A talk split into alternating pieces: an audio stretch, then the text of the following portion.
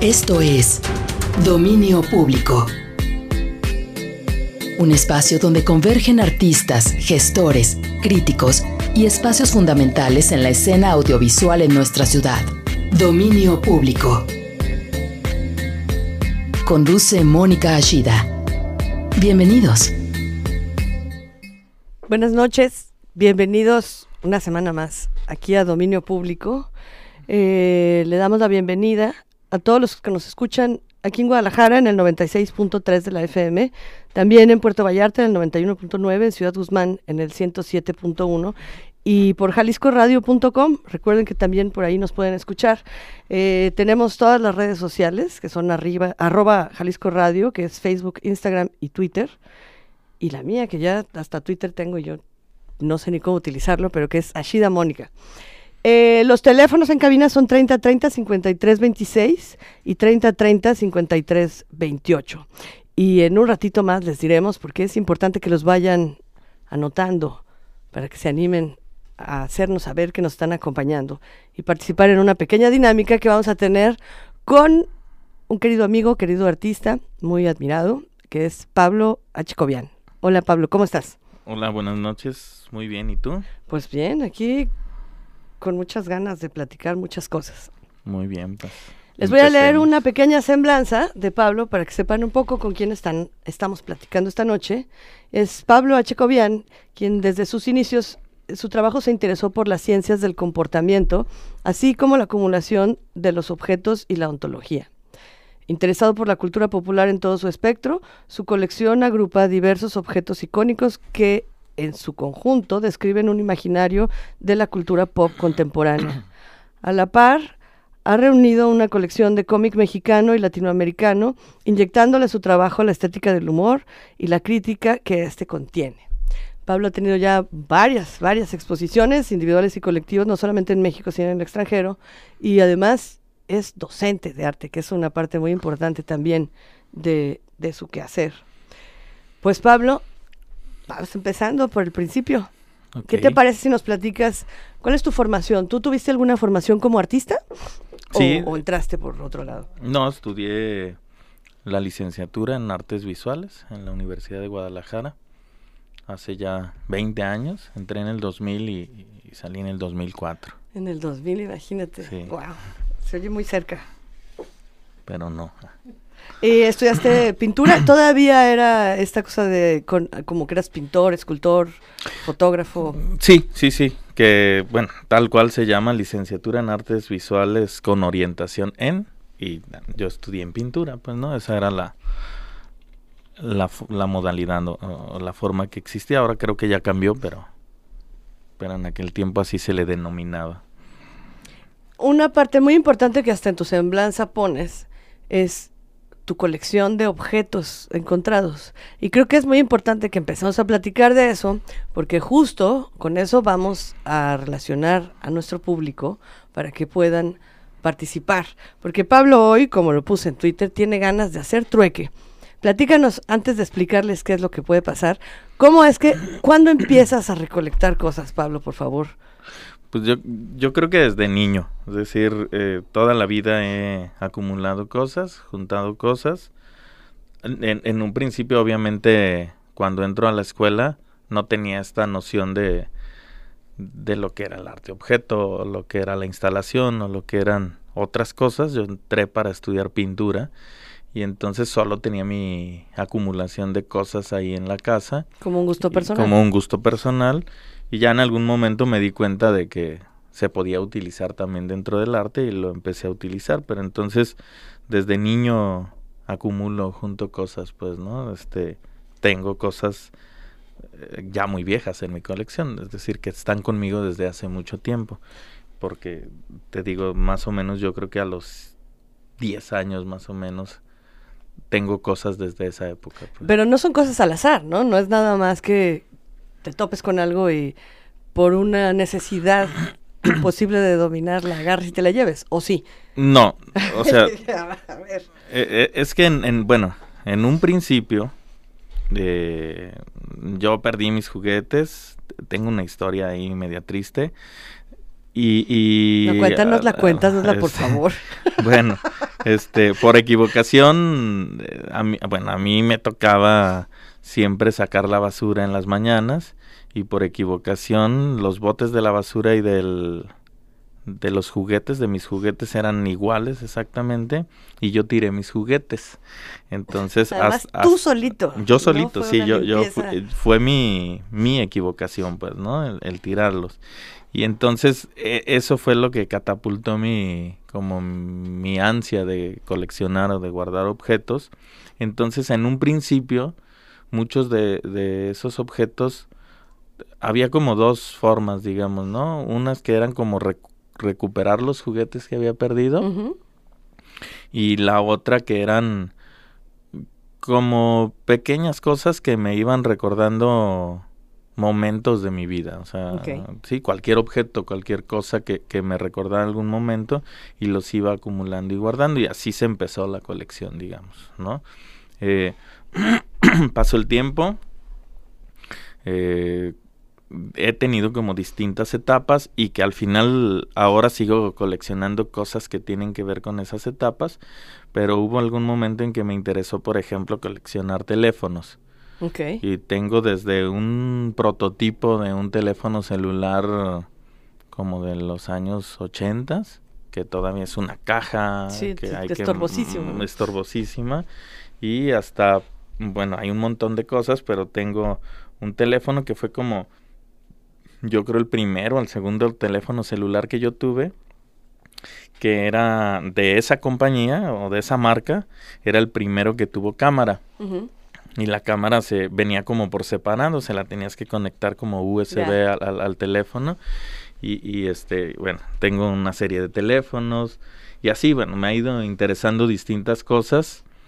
Y, y las voy ahí guardando, acumulando este, llega un momento, digo, por ejemplo, en la actualidad mi trabajo, que, que lo baso mucho en la recolección de basura, llegó un momento en, en, que yo tenía como esta, digamos, dinámica de ir hasta dos veces o tres veces por semana a algún tianguis o algún tiradero o algún lugar a comprar objetos y de repente pues hay como una crisis económica en que no puedo seguir yendo a comprar con tanta regularidad y pero sigue ahí como presente mi, mis ganas de, de juntar cosas. Y me llama la atención como empezar a recorrer la zona industrial que es como donde vivimos. Y, los eh, basureros, los contenedores industriales regularmente tienen eh, desechos que, que, no necesariamente es basura, sino son como residuos de las cosas que fabrican en ese lugar. De las mismas industrias. De las mismas industrias y entonces me empecé a interesar por guardar ese tipo de cosas, ¿no? Este, no necesariamente es basura. O sea, es esas cosas con las que empecé pues a, a juntar ahí en la zona industrial no lo considero basura porque al final no es algo que se desecha después de haber funcionado, sino es algo que nunca tuvo una función, es nuevo, digamos. Y entonces así me empecé a hacer de una colección de ese tipo de cosas, por esa misma necesidad de, de coleccionar o de guardar cosas. Y, y, y, ya este ya había hecho desde hace muchos años algunas instalaciones con los mismos juguetes o con los mismos objetos eh, y, y, ya a partir de esto empecé a, volverlo como completamente mi forma de trabajar. Pues, Hice a un lado otras cosas que también hacía y empecé a trabajar únicamente con esto de, recopilar objetos o, basura, digamos, desechos y trabajar instalaciones a, propósito de ellos, pues, ¿no? Y tengo un montón de colecciones, vamos, e, e, es decir, desde cosas que pueden ser como no, no sé, como extrañas, como son todas las dentaduras postizas de, no puede ser, de, personas que han pertenecido a mi familia, pues, ¿no? De mi abuelita, de mi tía. Ah, bueno, pero son familiares. Son familiares, sí, o sea, son... está menos. Son las dentaduras postizas de, de, de, mis tías, de, de mi abuelita, de, de, gente cercana a mi familia. No, no sé si quiero saberlo, pero ¿te las regalan voluntariamente o, o, o ya llegan a ti como se las robas, es herencia. Mm, pues Sí, en, la mayoría de los casos yo las agarro por mi cuenta. Pues, no, puede ser, Pablo, dejas a la gente sin sus dientes. Pero en el caso específico de, de mi tía y mi abuelita, este, ellas vivían ahí en la casa donde ahora vivo y, y, y yo nomás me las apropié, pues, ¿no? Las encontré en donde estaban. Y en las un puse con agua al lado de la cama. Y, las puse en, mi colección, pues. Muy bien, un encuentro fortuito. Oye, Pablo, pues mira, es importante, quería, quería empezar con esto de, de las colecciones de basura, no basura de Pablo, porque obviamente nunca has perdido esa parte plástica también. Tienes obra plástica eh, formal, pues, ¿no? Sí. Y esta noche, Pablo nos está, está ofreciendo el intercambiar o hacer trueque de tres serigrafías a cambio de algún objeto que pueda serle de interés. ¿Qué tipo de objeto podría ser ese, Pablo? Bueno, pensé en tres cualidades o tres cosas que regularmente me interesan en los objetos. Y una es que tenga alguna relación con alguna religión, con algún credo religioso. Cualquier cosa que pueda tener una connotación o una simbología religiosa. El segundo objeto es alguno que haya sido fabricado en la década de los ochentas. Específica, o sea, no que tenga la estética de un objeto fabricado, sino, que haya, sido, fabricado. en los ochentas, cualquier objeto. Y el tercero es cualquier objeto que tenga alguna connotación o relación con la historia del arte. Okay. Desde un libro hasta un póster, hasta cualquier cosa que porque son como elementos que regularmente tomo en cuenta en, en mi trabajo, en, los objetos, y entonces, bueno, pensé en esas tres categorías, en esas tres formas. Platícales un poco al público qué, qué es lo que ofreces, qué serigrafías ofreces a cambio en ese trueque. Ok, eh, en, bueno, son tres serigrafías, dos de ellas eh, son de una serie que expuse hace un par de años en el Museo Roblanguiano y que eran unas estructuras a partir de ropas, de, de, telas de, de, las personas que habitan la zona industrial, o sea, del tipo de ropa que es más común que utilicen, y que remitían también a una instalación que hice que, que era como un hormiguero gigante. Entonces son dos serigrafías que tienen que ver con esto y la otra es una Sagrada Familia. Regularmente cuando trabajo algo plástico, también trabajo como a partir de la historia del arte. Entonces esta es una pintura de la Sagrada Familia del Greco que yo hice una apropiación y, una como abstracción ahí en, un programa digital y de ahí salió esta serigrafía. Entonces son esas tres las que ya Mónica compartió hace un rato por ahí en redes. en redes puse las imágenes para que las puedan ver. Y bueno, la ¿cómo pueden hacerlo? La forma de, de poder acceder a una de estas serigrafías que hemos pensado es que nos llamen. Llámenos aquí a cabina. Les recuerdo los teléfonos que son el 30 30 53 26 o 30 30 53 28 y nos tienen que decir ¿Qué objeto sería el que podrían intercambiar con Pablo? Recuerden que no es que tenga que ser un objeto nuevo ni que tengan que comprar, por el contrario, ¿no? Es algo que a lo mejor hasta ya esté en desuso o estén pensando en, deshacerse de él, pero nos tienen que platicar qué objeto es y por qué se lo intercambiarían? ¿Qué, les parece importante de ese objeto? Eh, esperamos sus llamadas y al final les diremos quiénes fueron los que se hicieron acreedores a, esta, a estas serigrafías y cómo sería el proceso para poder obtenerlas.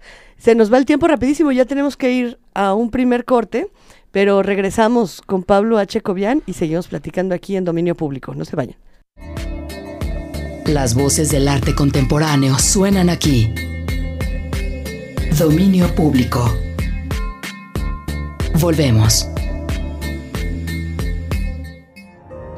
Y abrí los ojos todo lo que imaginé se convirtió en sonido. JB. Jalisco Radio.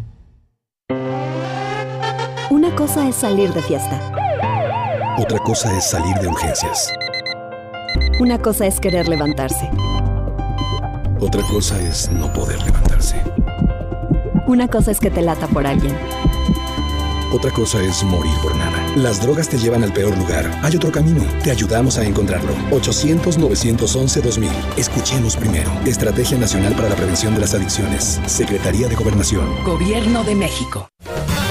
En la inauguración del ciclo de jazz New York All Star 2020, Elio Villafranca, el pianista y compositor cubano, nominado al Grammy 2009, que fusiona el jazz y los ritmos latinos. 26 de marzo, Conjunto Santander de Artes Escénicas. Boletos y registro a la masterclass gratuita en conjuntosantander.com. Amigos, los invito a volver al barrio. Nostalgia y recuerdos a través de Amor Perdido. Conduce su servidor y amigo Leo Marín. Todos los sábados a las 20 horas 8 de la noche, aquí en JB Jalisco Radio. Este domingo en Jalisco en la Hora Nacional, una plática con Jorge de la Peña, escultor tapatío por el Día del Escultor. He sido escultor taurino y pintor taurino. La convocatoria de la Bienal de Pintura José Atanasio Monroy. El premio Atanasio Monroy se convierte. Y la celebración del primero de marzo, el Día de la Familia. Jalisco en la Hora Nacional, el espacio dedicado a nuestro estado. Primero de marzo, 10.30 de la noche por Jalisco Radio y Jalisco TV. La Casa de las Palabras. El rescate de las leyendas. Un encuentro de las tradiciones, las letras y la voz. ¿Guatacame? Buenas tardes. Y le damos la bienvenida a nuestro especialista de superlujo. Encantado de estar aquí con ustedes en cabina. Acompaña a Salvador López y a Ana Belén Castillo todos los viernes en punto de las 10 de la noche a través de la JB Jalisco Radio. La Casa de las Palabras, de las letras a la voz. El teatro sí es para todas y por eso llega Mujeres a la Obra, un ciclo hecho por y para mujeres. Disfruta puestas en escena como Juana Inés, Mujer sin buitón y Muñecas, del 5 al 20 de marzo. Teatro Alarife Martín Casillas. Consulta los detalles en Cultura Jalisco y redes sociales. Boletos en taquilla y en Ticketmaster. Y de repente pensé en todo lo que me habías dado. JB Jalisco Radio. Estás escuchando Dominio Público. Voces del arte contemporáneo.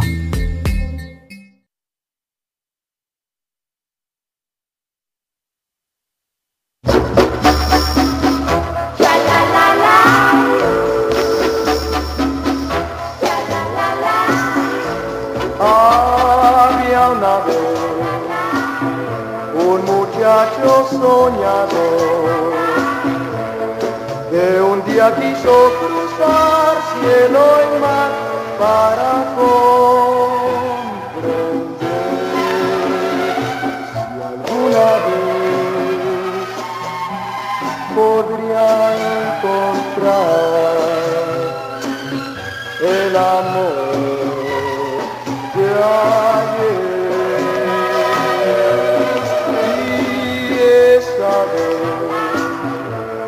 la magia de la ilusión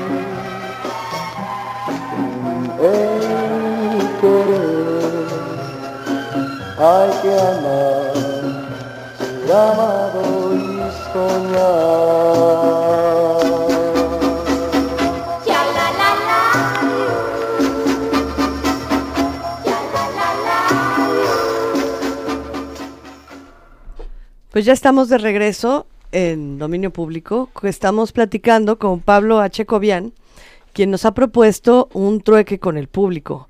Así es que les recuerdo los teléfonos, es 3030-5326 y 3030-5328. Anímense, si tienen por ahí algún objeto que quieran intercambiar por una obra de arte, este es el momento. Pablo, ¿qué escuchamos antes de, de volver? Ok, escuchamos una canción de, bueno, una versión con César Costa de una canción que se llama Nature Boy que originalmente la grabó Nat King Cole, que un ratito vamos a escucharla porque me permití traer la misma canción en todas las versiones posibles. la misma canción seis veces. Seis veces, sí, este, en, distintas versiones, pues, y, es una canción que me gusta mucho y, por eso la quise traer en todas sus versiones que me gustan. No, pues esto, además es una muy bonita canción, es lo bueno, porque si no nos gustara la primera, ya. sería un pequeño problema. Oye, Pablo, pues hablábamos de tu afición o necesidad o no sé cómo llamarla, por recolectar objetos, por recolectar eh, cosas encontradas y después, ya últimamente, el buscarlas, ¿no? En, en, en estos, en estos territorios industriales. Eh, ¿Cómo es que relacionas eh, esta afición tuya con tu quehacer plástico? Es decir, porque a final de cuentas existe después una obra formal, ¿no? Que, que, presentas en exposiciones y que, y que, bueno, que son obras de arte que, se pueden adquirir. ¿Cómo es que relacionas esta afición con tu quehacer artístico? Ok, en un principio, como te comentaba hace un rato, no tenía como una idea bien clara. Empecé a descubrir, en, yendo a exposiciones, viendo libros, que había esa posibilidad de utilizar los objetos. Y después me interesé en algún momento por una cosa que se llama la patafísica. La patafísica es una ciencia de las soluciones imaginarias que inventó un escritor que se llama Alfred Jarry. Y en gran medida eh, tiene que ver en cómo construimos la realidad o cómo la modificamos a partir de nuestra relación con ella y una forma de relacionarnos con la realidad es los objetos, ¿no? las cosas. Entonces, desde la perspectiva de la patafísica, es posible cambiarle a los objetos su valor o, su funcionalidad y darles la que tú quieras, ¿no? Para transformar esa realidad. Y esa fue como, como la manera en que, en que yo empecé a, a utilizar los objetos ya con un fin artístico o, plástico, ¿no? Este, a construir instalaciones mm, que de repente es algo como entre instalación y entre una especie de ensamblaje, pues, ¿no? ensamblaje muy parecido a lo que hacía Rauschenberg. Eh, eh, pero con estas intenciones, ¿no? Como de hablar de un imaginario, modificarlo, modificar una realidad a mi antojo, como, como a partir de cómo es y de los objetos que le pertenecen, hacer una versión mía de esa realidad con esos objetos y, y es así como, como, como empecé, vamos, ¿no? Tiene que ver también como esta creación de territorios, es porque son caminatas, ¿no? En realidad, eh, bueno, yo te he oído muy frecuentemente hablar de estas caminatas, como de estas eh, viajes cotidianos, ¿no? Estos trayectos que tienes que hacer y en donde se van encontrando ciertas cosas o vas encontrando objetos que recurrentemente y van a lo mejor formando una especie de, de plano, de, de, Sí, es como una especie de mapa. De, sí, sí, tiene que ver con la idea de territorio, con la idea de la caminata,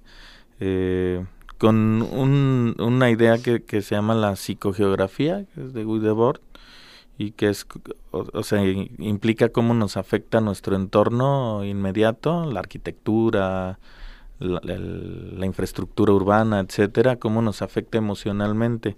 Y la idea es, como recolectar estos objetos que con frecuencia te encuentras y después de tener ya una acumulación o tener un, un número amplio de estos objetos, poder hablar de, de, esa realidad o poder comprender esa realidad, pues, ¿no? Entonces, más o menos por ahí va, pues, ¿no? Sí, la, la caminata es muy importante en, en lo que hago, pues, ¿no? Porque tal cual, como no es cualquier objeto, o sea, pareciera por, por la estética y, y, por lo que se ve a lo mejor en mi trabajo, pareciera que es cualquier objeto, pero no, como, como si hay ciertas características que deben de tener estos objetos para poderlos meter en mi colección, entonces sí es necesario como caminar mucho, digamos, ver mucho los tianguis, ver mucho los tiraderos, los basureros, estas cosas para poder encontrar aquello que me interese. Pues. Y hay una estructura muy muy clara, pues, ¿no? No es, es decir, no son cuando haces armas estas instalaciones o haces estos ensamblajes, no es que sea una acumulación mera de, de objetos al azar, sino hay una estructura y un discurso, ¿no? Bien definido en todo esto. Regularmente Mm, dejo como como una parte blanda, es decir, como primero tener los objetos o una parte de los objetos y ya que tengo los objetos ya defino como el discurso de, de qué puedo hablar con esos objetos o de qué se va a hablar. Y hay distintas piezas porque me interesa mucho también el proceso, o sea que, que uno pueda ir construyendo, aunque no tenga un fin la pieza, o sea, no sabemos si un día se va a terminar o no. Aparte por, por sus cualidades físicas, pues puede ser muy efímera, es decir, se puede desgastar muy fácilmente. Pero me interesa como esa parte del proceso, o sea, de cómo se va construyendo una cosa.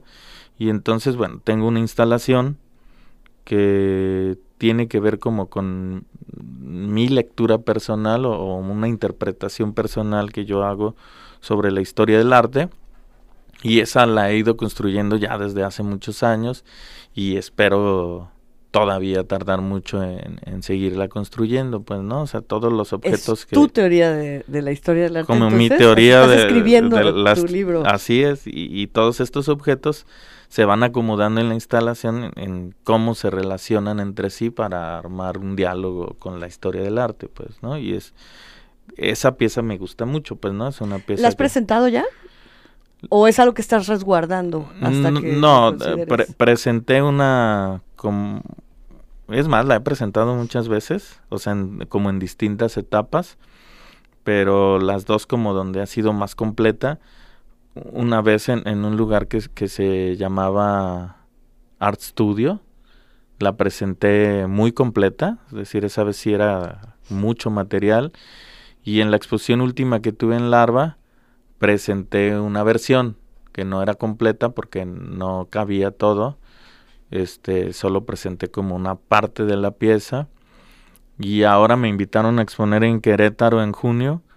Y la pieza central de esa exposición va a ser esta. Aún más, ah, pero ya, mucho más grande. Y con otra lectura, es decir, no es ninguna de las dos versiones que ya expuse, es como otra versión nueva de la pieza. Y eso me gusta mucho, porque es como jugar al final. Como Estás moviendo las piezas.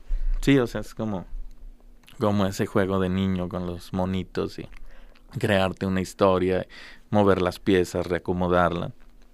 Eso me, me gusta mucho. Claro, pues estamos en dominio público platicando con Pablo H. Cobian.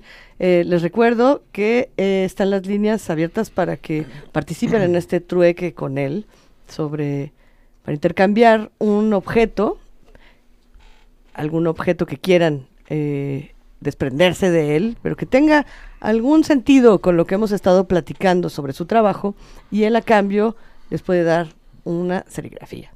Eh, ¿Te parece si escuchamos una segunda versión de la canción? Perfecto. ¿Ahora de quién es? Esta segunda versión es de Javier Corcovado. Incluye un pequeño poema ahí dedicado como a México. Entonces, pues vamos a escucharla. Caminamos con las botas llenas de labios sobre las cuchillas de la contaminación, escupiendo sangre verde de helado, de árbol mutilado. Y en nuestras sienes brotan antenas de televisión hechas de chile dorado, pero callamos gritando. La lengua de los cocodrilos nacidos resbala por las venas de obsidiana de la mujer desnuda de uñas. Por esas tuberías vivas corre la sangre de mi amor, destartalado como la chatarra de un Chevrolet que vuela, vuela y vuela por el suelo del cielo mexicano. Y hasta el sudor es escarlata en los labios del coño del sueño. Cada segundo es un latigazo en los ojos.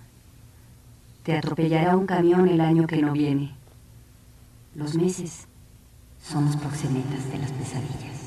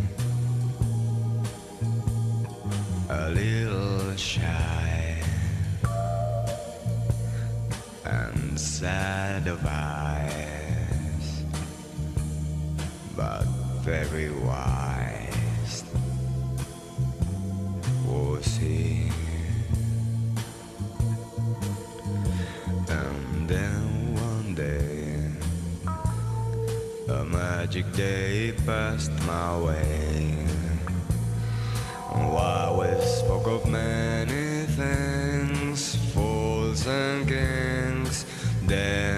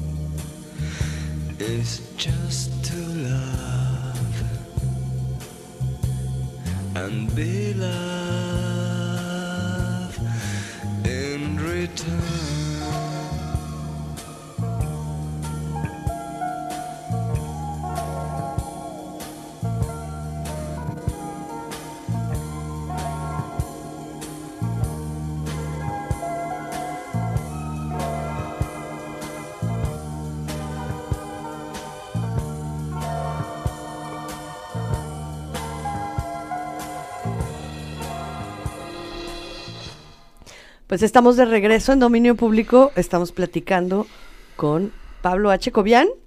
Eh, les recordamos nuestros teléfonos en el estudio, son 3030 5326 y 3030 5328. Eh, vamos a mandar saludos porque están escuchándonos. Muy bien. Ali, César, Moni, Adriana, Norberto, muchas gracias. Gracias por hacernos saber que están escuchando, para sentirnos acompañados. Oye, Pablo, pues eh, ustedes no lo pueden ver, obviamente es, es radio, pero trajiste tu famosa máscara, tu capucha de, de conejito. Que si vieron el promo del programa, sale Pablo en un aula con esa, esa máscara. Platícanos un poco cómo es que, porque me llama la atención que hayas escogido justamente esa foto, que, estu- que estuvieras en un salón de clases y te pusieras esa máscara. Eh, platícanos, por favor, cómo es que nace el- este personaje. ¿Es un personaje o es nada más eh, un momento? qué- qué- Eh, Es un personaje. E- Es decir, eh, hay una parte, obviamente, com- como, pues, los juguetes y toda esta cosa de los objetos. A, a mí todavía, digo, ya no tanto y a lo mejor por, por tiempo ya no veo tantas caricaturas, pero me gustan mucho las caricaturas. Y me gusta mucho esta idea como de los personajes como Mickey Mouse o Bugs Bunny, o, que- son como fuera de esta realidad y que son capaces de hacer cualquier cosa. Es decir, decía Walter Benjamin sobre Mickey Mouse, ¿no? Que es más poderoso que cualquier tecnología que tengamos, bueno, que tuvieran en su tiempo de. Walter Benjamin. Y, y entonces a, a mí siempre me interesó eso como de tener un personaje. Y, y la verdad es que fue bonito porque se fue dando de manera natural, digamos, ¿no? Primero, y, y que bueno, la idea de la foto es porque tiene una relación directa con, con mi labor como profesor. Ajá, muy importante, ¿no? Dentro de, no solamente Sí. de tu vida, sino de tu quehacer también. de mi quehacer y, y de mi vida, sí, o sea, es algo que, que me gusta mucho. Y cuando yo empecé a ser profesor, yo tenía 23 años, recién había terminado en la universidad y pues tenía un montón de miedo, o sea, en primera no era lo que yo quería hacer de la vida, pues, ¿no? O sea, lo que menos te imaginas que vas a ser profesor, eh, fue el trabajo que me ofrecieron en ese momento y era en una escuela donde los la mayoría de los alumnos tenían mi edad, o sea, eran alumnos que tenían más de 20 años y casi los 23 y entonces eh, más miedo me daba el, el confrontarlos porque pues éramos como de la edad. Pares, ¿no? Casi. Y, y entonces yo empecé a utilizar una nariz de payaso como forma de... como a manera de generar una barrera, digamos, en- en- entre los alumnos y yo, y de esa forma daba clases. Y Pero ¿cómo? ¿Qué barbaridad? ¿Qué, ¿Y qué, cómo reaccionaban tus alumnos? ¿No lo veían como una... Pues sí, burla? digo, digo, un- de seguro lo veían como una burla y, y de seguro no me tomaban muy en serio por eso, ¿no? Digo, va- vamos siendo honestos. Primera, un morrito de su edad dándoles clases y con nariz de payaso. Pe- pero aparte, bueno, como yo investigué qué, qué significaba la, la nariz de payaso y tenía esta connotación de que es un corazón, o sea, la idea de los payasos es que es su corazón expuesto al público. Ah, no sabía eso. Entonces, me gustó esa idea, o sea, esa idea de que ser maestro es un poco parecido, o sea, es, es como te expones a, a un grupo de personas y estás entregando una parte de ti. Entonces, me agradó esa idea de la nariz. La nariz se transformó en un antifaz, era un antifaz del llanero solitario con nariz de payaso. Y después un día solo iba caminando y me encontré en una tienda, vendían una nariz de, de, De conejo. Y, y, y bueno, desde ese momento me gustó, me gustó la idea del conejo. La verdad es que he de ser sincero que el- esa primera vez compré una de conejo y una de pato porque tenía que decidir cuál de los dos ser. Entonces, al final decidí por el conejo por esta relación de, de la liebre, de, de- y lo que significa la liebre, ¿no? Bueno, o sea, tanto, por ejemplo, en Alicia en el País de las Maravillas o para Joseph Boyce, Sí. y que en todos tiene el mismo sentido y que es esta cosa del conocimiento. O sea, es- es- tiene que ver con el conocimiento como oculto, digamos, ¿no? Regula- se supone que mm, los egipcios, por ejemplo, tenían el símbolo de la liebre como un- el conocimiento de un iniciado. Entonces, bueno, me gustó la idea de la liebre, del, del, del conejo, y ya me armé mi mascarita con un gorrito de mi abuelita. Y, y todavía di clases. Ahora a veces la utilizo para la escuela, pero ya no tanto. Este, pero hace 10, 12 años que es cuando daba esas clases. Más, ¿verdad? Ya me hice muy joven. sí. Está Este, bien, sí, está ya, bien, no hay que- Este, pero cuando daba clases antes sí la utilizaba la máscara, ¿no? Y la verdad es que estuve en una escuela que era como muy seria la escuela o hasta muy cerrada y nunca me llamaron la atención o, o siempre me permitieron como ser yo y utilizar la máscara y, y eso era también como chido pues no Claro. como como algo este que, que, que, bueno fue como favorable para mí pues no y ya este me agrada la idea de un personaje que pueda perdurar no es decir que mm, uno al final pues se va a morir en algún momento y el personaje queda ahí porque pues solo es una caricatura o es, una ficción pues que, que puede permanecer toda la vida y eso me gusta mucho o sea eso lo he pensado digo cada vez soy más viejo y y he pensado en la idea de ya no usar la máscara porque pues ya este ya no es como tan chistoso como lo era cuando era joven, ¿no? No para mí sí es ti, chistoso, pero sí, pero no te pero para la demás gente es como que, como que ya dicen, órale, ¿por qué, por qué usa una máscara? Pero me de todos modos la sigo usando por esa razón, porque me llena esa parte de, de que el personaje pueda prevalecer, ¿no? Y, y, y bueno, esa es más o menos a- la historia de la máscara, pues, ¿no? Claro. Oye, pues vamos a tener que ir a otro corte, Pero regresamos para seguir platicando con Pablo H. Cobian. No se vayan. Las voces del arte contemporáneo suenan aquí. Dominio público. Volvemos. XCJB 96.3 FM transmite con 30.000 watts de potencia desde Guadalajara, Jalisco, México. XHCGJ 107.1 FM transmite con 3.000 watts de potencia desde Ciudad Guzmán, Jalisco, México. XHBJL 91.9 FM transmite con 50.000 watts de potencia desde Puerto Vallarta, Jalisco, México. Jalisco Radio.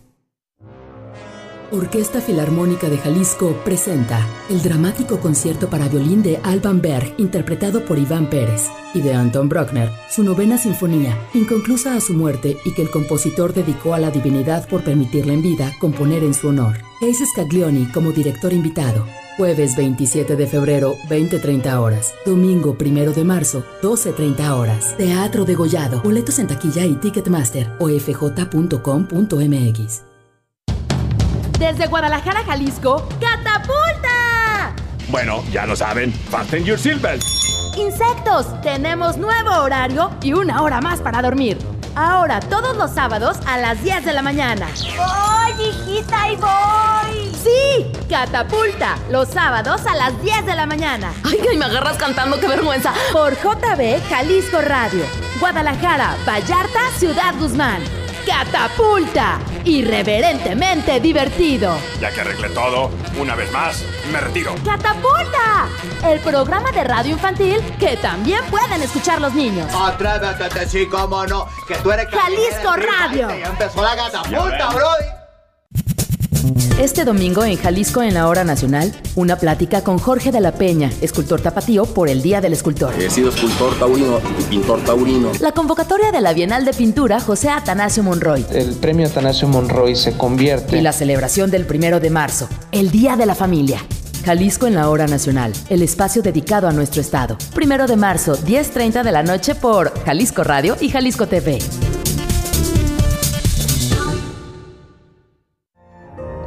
Y abrí los ojos. Todo lo que imaginé se convirtió en sonido. JB. Jalisco Radio. Historias, procesos y momentos del arte contemporáneo. Dominio público. Regresamos.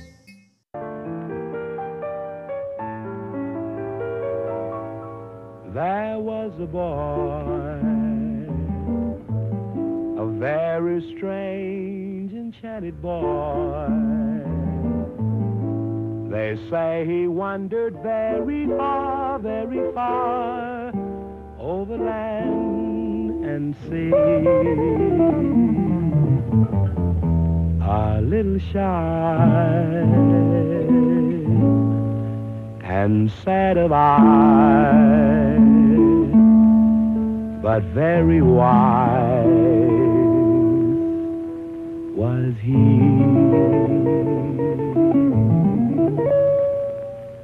And then one day, a magic day, he passed my way. And while we spoke of many things, fools and kings, this he said to me. The greatest thing you'll ever learn is just to love and be loved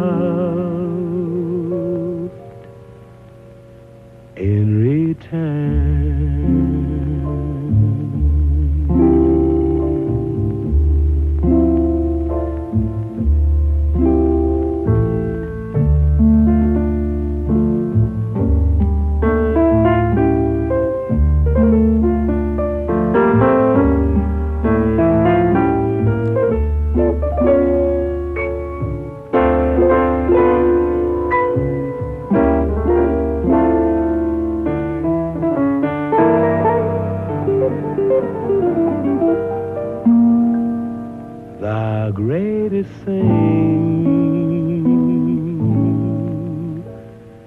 You'll never learn. is just a lie. And be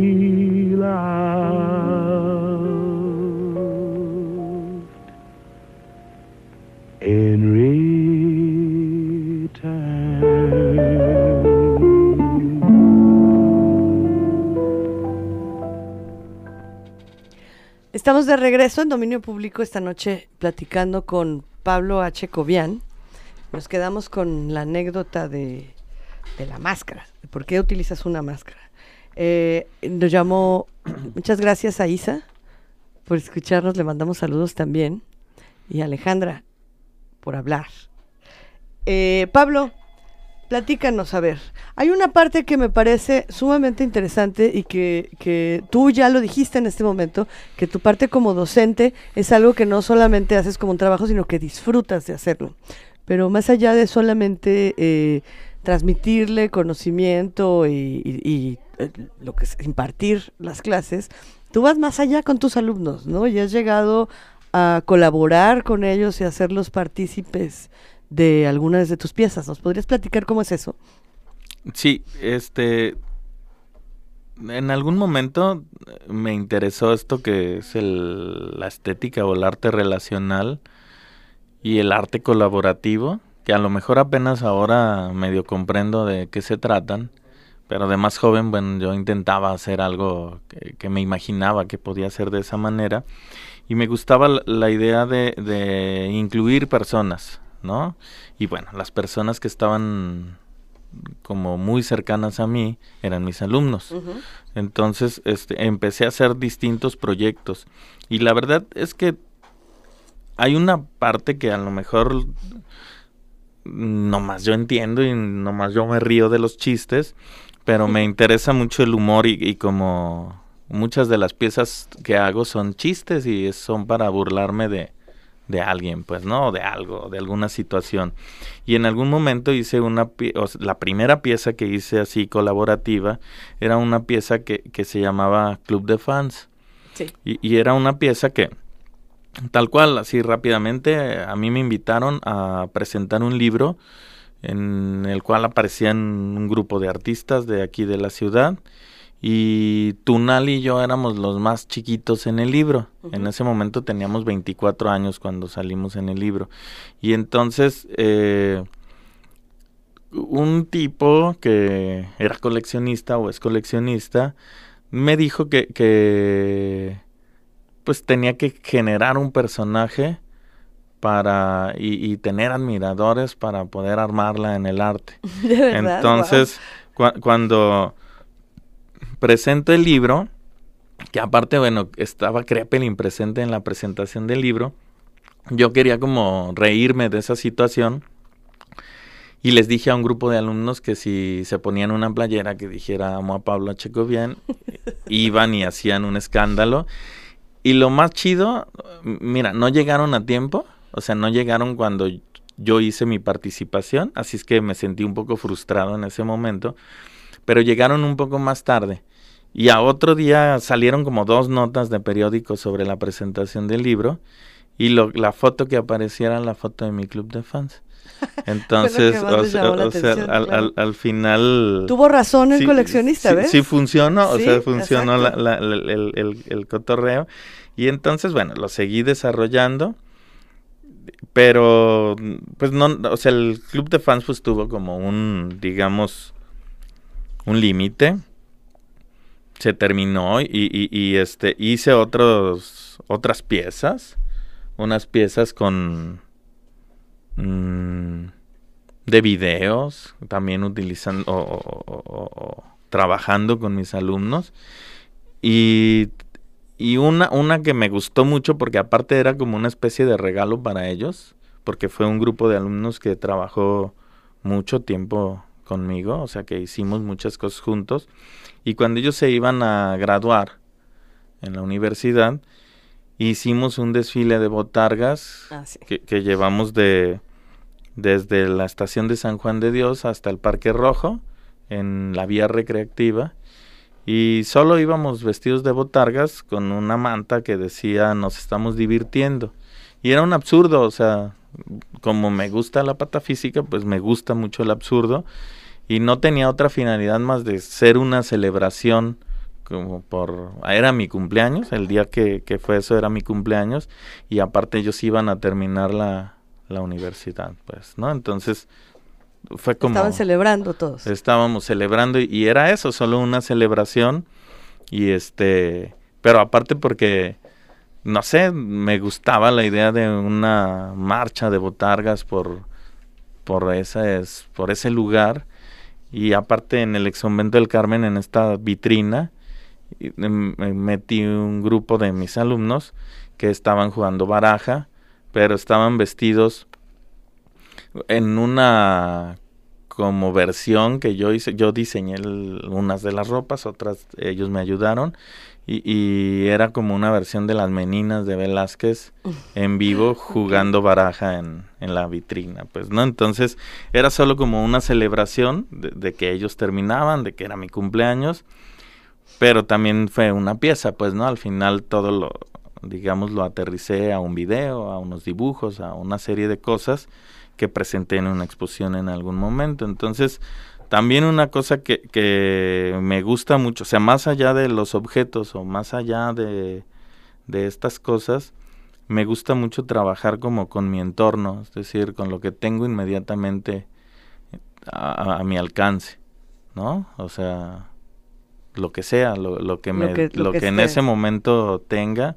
Entonces, eh, por eso a veces pinto, a veces hago otra cosa que pues, yo considero como performance, aunque no es como performance así como lo entendemos o como se entiende el performance, pero son como acciones o, o esta, esta parte, pues, ¿no? De, del, de los objetos, todo lo, lo que está a mi alcance es con lo que trabajo porque es más fácil, pues, ¿no? No, no te frustras tan fácilmente por, por no poder hacer una pieza que no tienes dinero para hacer, ¿no?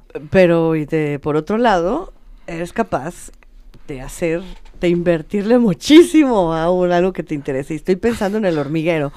Porque sí, es verdad, ¿no? Trabajar con lo que se tiene, pero también has, eh, has sido súper ambicioso, ¿no? En, en, en lograr que se hagan cosas que, que crees que son necesarias para hacer y con unos intereses que van también por otro lado, ¿no? Esta, esta idea del, del trabajo, esta idea de la industria, esta idea de, de todas estas vías que has trabajado últimamente. Platícanos un poco. Ah, e- El hormiguero, bueno, el hormiguero me gusta mucho, además lo que pasó con él, porque originalmente yo había pensado en que, pues en, en que la pieza permaneciera o, o- o que, o- que pudiera yo tener un lugar para guardarla. No se pudo porque era muy grande, estorbosa y pesada y demás. Mucho dinero y esfuerzo y trabajo y demás lo que se gastó en esa.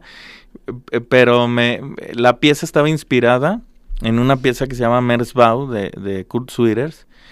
Y entonces como la, el Merzbau eh, es una pieza que se destruyó en la Segunda Guerra Mundial en un bombardeo, entonces nunca tuvo un fin. Me gusta esa analogía de que la pieza, sin quererlo, o sea, este, terminó como en la misma situación que lo que la inspiró, pues, ¿no? O sea, terminó destruida la pieza porque no había otra posibilidad, o sea, más que destruirla. Entonces, eh, sí, a veces soy muy ambicioso, pues, ¿no? En, en sueño demasiado y, y quiero una cosa como demasiado elevada y ya al momento de estarla realizando me doy cuenta que era casi imposible, o sea que era una tarea casi imposible. Ahí, por ejemplo, también otra cosa que me gustó, hu- hubo un grupo de, de alumnos que me ayudó porque la tuvimos que construir afuera del museo, porque así fue la petición en ese momento, y desarmarla y volverla a armar adentro del museo.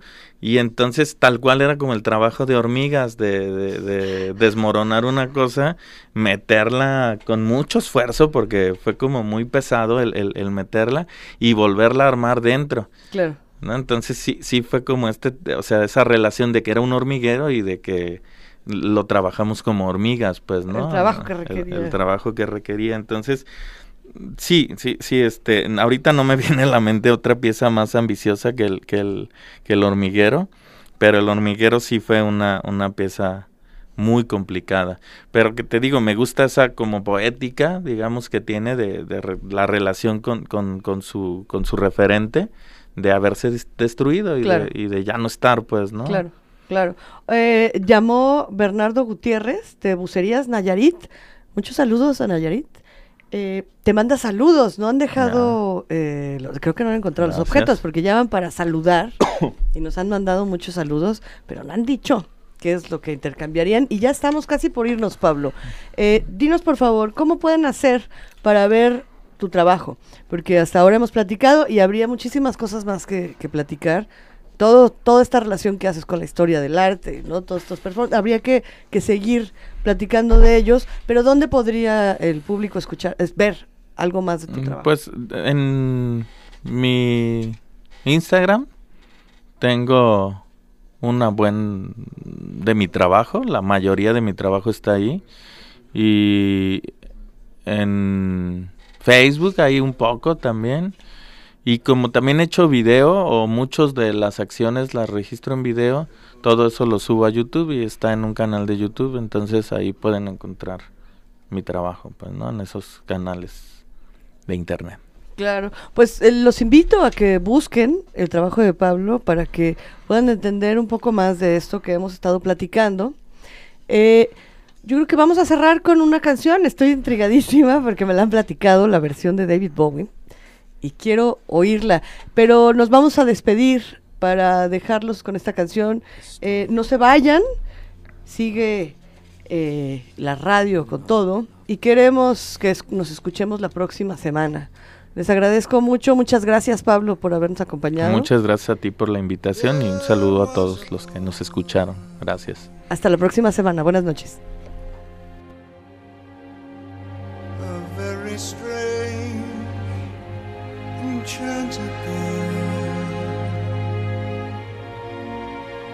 They say he wandered very far,